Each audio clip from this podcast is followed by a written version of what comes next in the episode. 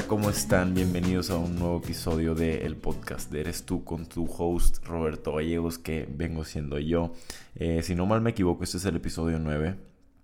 Em, quisiera, antes de iniciar el podcast, pedirles, ya saben, como siempre les pido, eh, si aprendes algo, si te llevas algo, si cualquier cosa aprendiste de este podcast en general, por favor compártelo. Si crees que le podría ayudar a un amigo tuyo, compártelo. Nunca sabes a quién podrías ayudar eh, con una acción tan simple como compartir un podcast.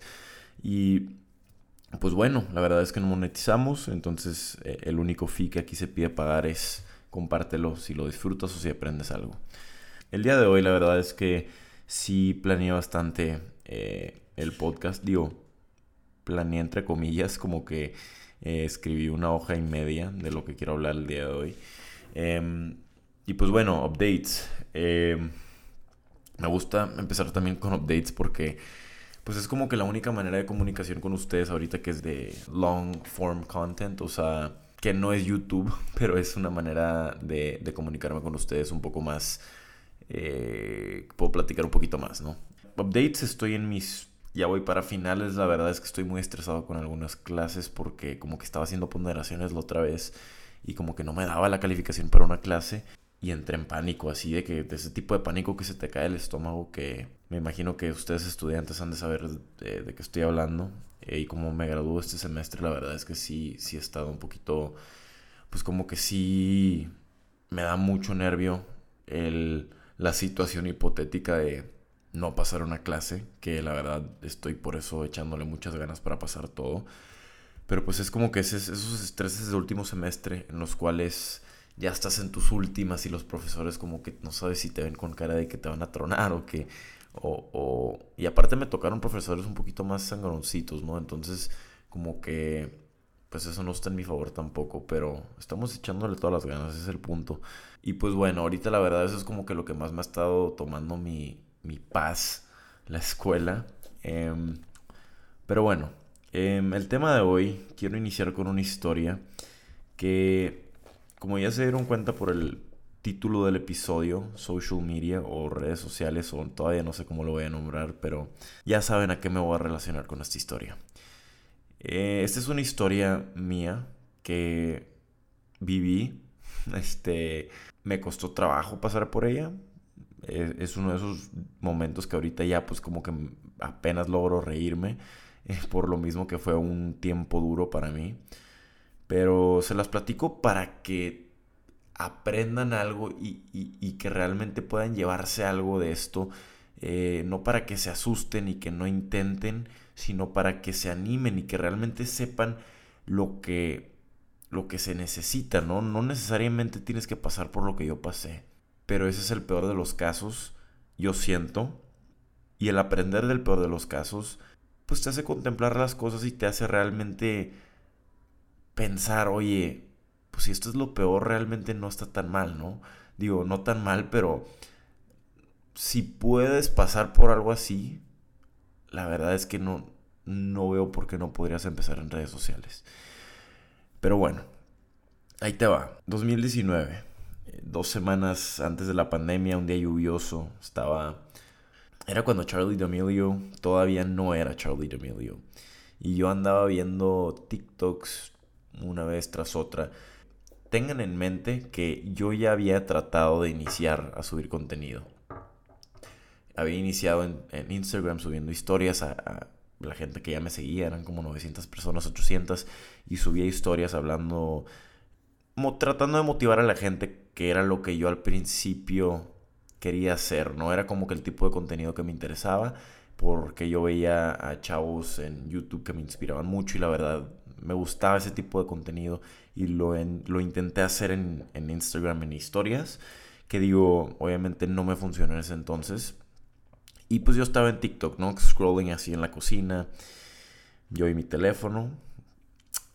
Y ya tenía esta idea yo de que en TikTok había algo que, que, que quería intentar. Yo ya sabía que algo me estaba llamando mi curiosidad y, sabía perfectamente qué era, pero me daba mil vueltas a la cabeza el espérate, más. O sea, tienes papás que a lo mejor no, no les va a gustar esto, tienes amigos que a lo mejor no les va a gustar esto. Piensa muy bien lo que vas a hacer antes de hacerlo, porque sabía que TikTok era una alternativa para crecer muy rápido, ¿no?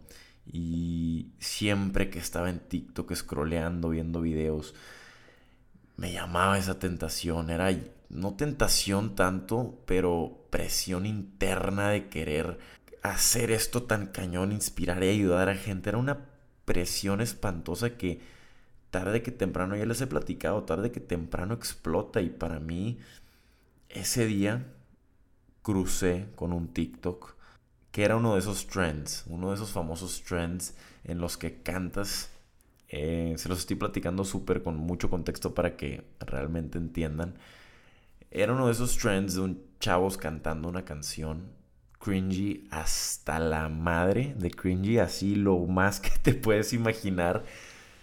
Ese video ya no está en mi TikTok, te puedes meter a mi TikTok y vas a ver varios cringy también, pero ese es uno de los que cruzó muchos teléfonos en Tijuana, en Monterrey. Eh, digo, no sé quién lo tenga, Shoutout a quien lo tenga.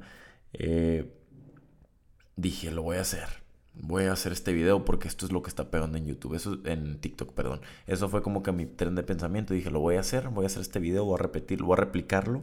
La gente en ese entonces estaba replicando, digo, todavía replican mucho en YouTube, en TikTok, no sé por qué digo YouTube. Replican mucho en TikTok todavía los videos, ¿no? Pero en ese entonces era como que cópiale a alguien más y te va a funcionar, ¿no? Y lo subí. La verdad es que no me acuerdo qué canción fue fue una canción cringy hasta la madre. Nada más imagínense el video más cringy que se pueden imaginar. Yo cantando sentado en la repisa de mi cocina, haciéndolo lo más cercano posible a ese chavo para que dije, si le pegó a él, me va a pegar a mí. Pero Roberto nunca contempló que ese chavo tenía como 4 o 5 millones de seguidores ya, ¿no? Y yo era desde cero. Entonces, digo, intenté. No creo que sí pegó, pero pegó como a los 2.000, 3.000 views, no me acuerdo cuántos views había pegado. Sí pegó porque esa misma noche yo no me yo me dormí temprano, ¿no? Me dormí a las 9 de la noche y durante esa misma noche le llegó al teléfono de un amigo de Tijuana y lo mandaron al grupo de mis amigos, se roló por todo Tijuana, todo el mundo lo vio. Lo peor que me pudiera haber imaginado que a mí para en ese entonces parece Roberto era su reputación el no verse culo enfrente de la gente de su sociedad. Eso era como que su end Y ahorita, obviamente, pues claro que ya no, ¿verdad? Em, pero en ese entonces era, era como que Roberto tiene que ser un vato serio, cool, que se ve chingón ante la sociedad y demás. Y me pasó lo peor que me pude haber imaginado. Se roló por todo Tijuana, todo el mundo me vio, me vio cantando una canción y se me cayó el estómago espantoso en la mañana. Nada más amanecí y dije, puta madre, vi el, grupo, se me cayó el estómago de una manera que no tienen ni idea, o sea, un nervio feo, feo, feo, feo, o sea, no sabía que, como si hubiera rolado fotos de mis genitales así a lo güey, ¿no? Hagan de cuenta como si hubiera una foto de mí sin ropa, así rolándose, así me sentía.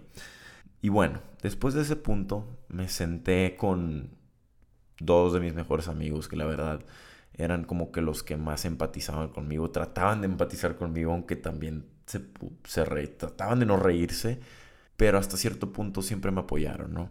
Y, los tengo bien contados. Y como que traté de asesorar la situación, pero a la vez pues no hay nada que asesorar, ya lo hiciste, ya está ya el video, ¿sabes? Entonces, ¿qué fue lo que hice? Pues bueno, me senté llegó un punto en el que realmente tuve que, o sea, fue una de esas situaciones en las que no puedes hacer nada. El video ya está allá, más que pensar y realmente calmar a tu mente. Es decir, pasó un suceso de pensamientos en mi cabeza que ahorita que apunto todos estos pensamientos, uno de ellos fue, pues ya lo subí. ¿Y luego qué? ¿Qué va a pasar? O sea, no hay peor, ya está allá afuera. La gente ya sabe, ya, ya fui vulnerable ante la gente, la gente ya sabe que Roberto hizo un video cantando. Número dos, ¿cuántas veces en mi vida voy a poder subir contenido? ¿O cuántas veces en mi vida voy a tener 20 años? Y como que lo pensé y lo pensé y lo pensé y dije, no va a haber otra oportunidad en mi vida en la que voy a poder volver a hacer esto. Y último pensamiento que tuve o que pasó por mi mente que me hizo recapacitar es, pues ya pasó lo peor, ¿no?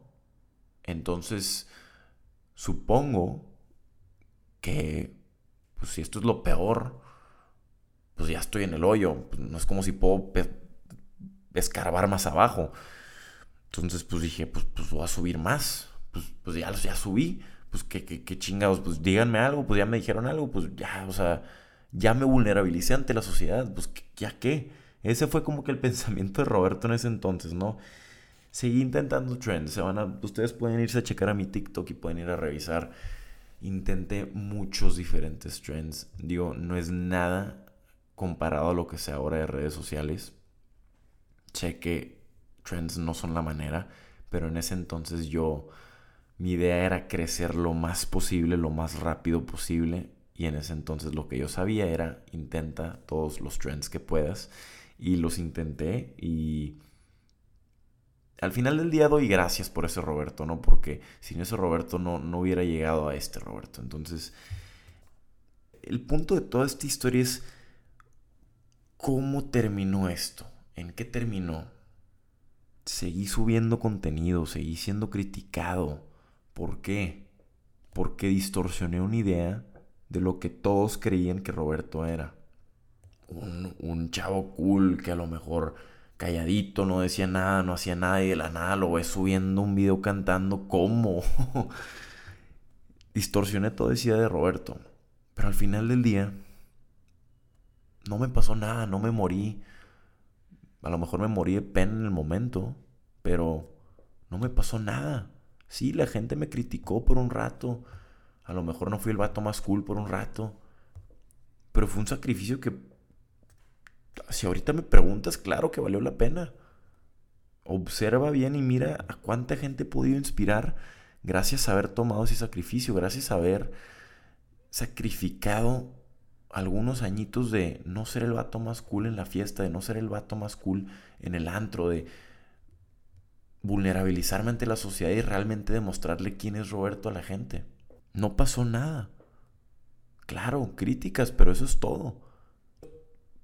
Y si estás dispuesto a soportarlas, eso es lo peor que te puede pasar. Ahora, así es como terminaron las cosas, pero ¿cuál es el punto de todo esto? el pensar las cosas y realmente sentarte y decidir qué vale más, lo que yo quiero o lo que una ola de gente quiere para mí. ¿De quién es la vida? ¿Tuya o de ellos? ¿Qué vale más? ¿Lo que tú quieres o lo que los demás quieren? Realmente piensa eso muy bien, porque nada más es una vida, una oportunidad. No vas a volver a tener esta edad en toda tu vida. ¿Qué prefieres? ¿Verte cool enfrente de, de los demás por, por un buen rato y ahí quedarte con los demás en, en su mismo nivel? ¿O sacrificar algún tiempito de a lo mejor no verte cool? Ahora, así es como las cosas terminaron. Pero ¿cuál es el punto de esta historia? Si algo quiero que te lleves de esta historia, porque te voy a compartir unos consejitos también ahorita, es siéntate y piensa las cosas. Si eres alguien que quiere iniciar en redes sociales, hazte la pregunta. ¿Qué vale más la pena? ¿Lo que tú quieres o lo que una bola de gente quiere para ti? ¿De quién es la vida? ¿Tuya o de ellos? Hazte la pregunta y realmente contémplala, porque nada más vas a tener una sola vida para hacerte la pregunta. Si estás cómodo siendo como los demás, si estás cómodo escondiendo quién eres detrás de, de la sociedad, adelante, ahí quédate. Si buscas una vida de tranquilidad, adelante, ahí quédate. Pero si buscas algo más emocionante, una vida emocionante digna de contarse, piénsalo. ¿Qué vale más la pena? ¿Tú o ellos? Es un sacrificio, sí, sí lo es. Y pues bueno, ¿qué hubieras hecho tú en mi lugar, no? O sea, ¿alguna vez te habías estado en una situación en la que tu reputación había estado en la línea? Y si sí, ya te diste cuenta que no pasa nada, no se acaba el mundo. Sí sacrificas tu reputación por un ratito, pero por una mejor causa. Ahora, quisiera que ustedes me dijeran, díganmelo por DM si quieren, ¿estarían dispuestos a no verse cool por un ratito a cambio de demostrarle al mundo qué es lo que quieres? Porque eso es lo que toma realmente. Tienes que manifestarle al mundo qué es lo que quieres. No puedes esconder qué es lo que quieres y estar escondidas toda tu vida. Si realmente quieres algo y lo quieres como dices, necesitas estar dispuesto a no verte cool por un rato. Esa es una realidad que nadie quiere aceptar. No tiene nada de malo ser vulnerable, raza. No hay debilidad en eso. Ahora, te repito una última vez, piensa en tu causa, ¿qué es más importante? ¿Tú o ellos? Y pues bueno, habiéndote contado esta historia, hubo cosas por las que yo pasé que tú no tienes que pasar. Por eso hago este podcast, por eso te comparto estos consejos, porque quiero que tú no pases por todo lo que yo tuve que pasar. Yo tuve una curva de aprendizaje que hice por ti y te quiero compartir los consejos que más siento que son valiosos si quieres iniciar en redes sociales y tienes como que ese, ese pequeño fuego dentro de ti que quieres empezar a inspirar a gente, a compartir contenido, lo que sea que quieras hacer en redes sociales si tienes ese fuego, si tienes esas ganas, te van a ayudar mucho estos consejos. A lo mejor unos son más difíciles que otros, sí, mentalmente sí. Pero si logras hacer las paces con ellos, créeme que no tienes nada que tenerle miedo. Ahí te va el primero. Si sabes qué es lo que quieres, ataca sin piedad.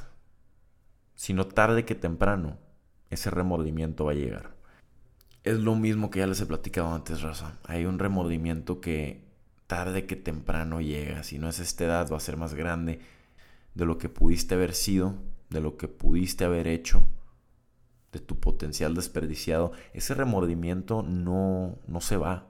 Regresa tarde que temprano. Si tú piensas que puedes darle la espalda y que desaparezca, créeme que estás muy equivocado.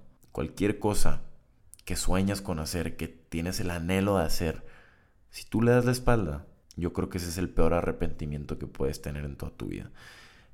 El potencial desperdiciado. Tarde que temprano va a regresar. Y más cuando escuches que a alguien le fue bien en eso.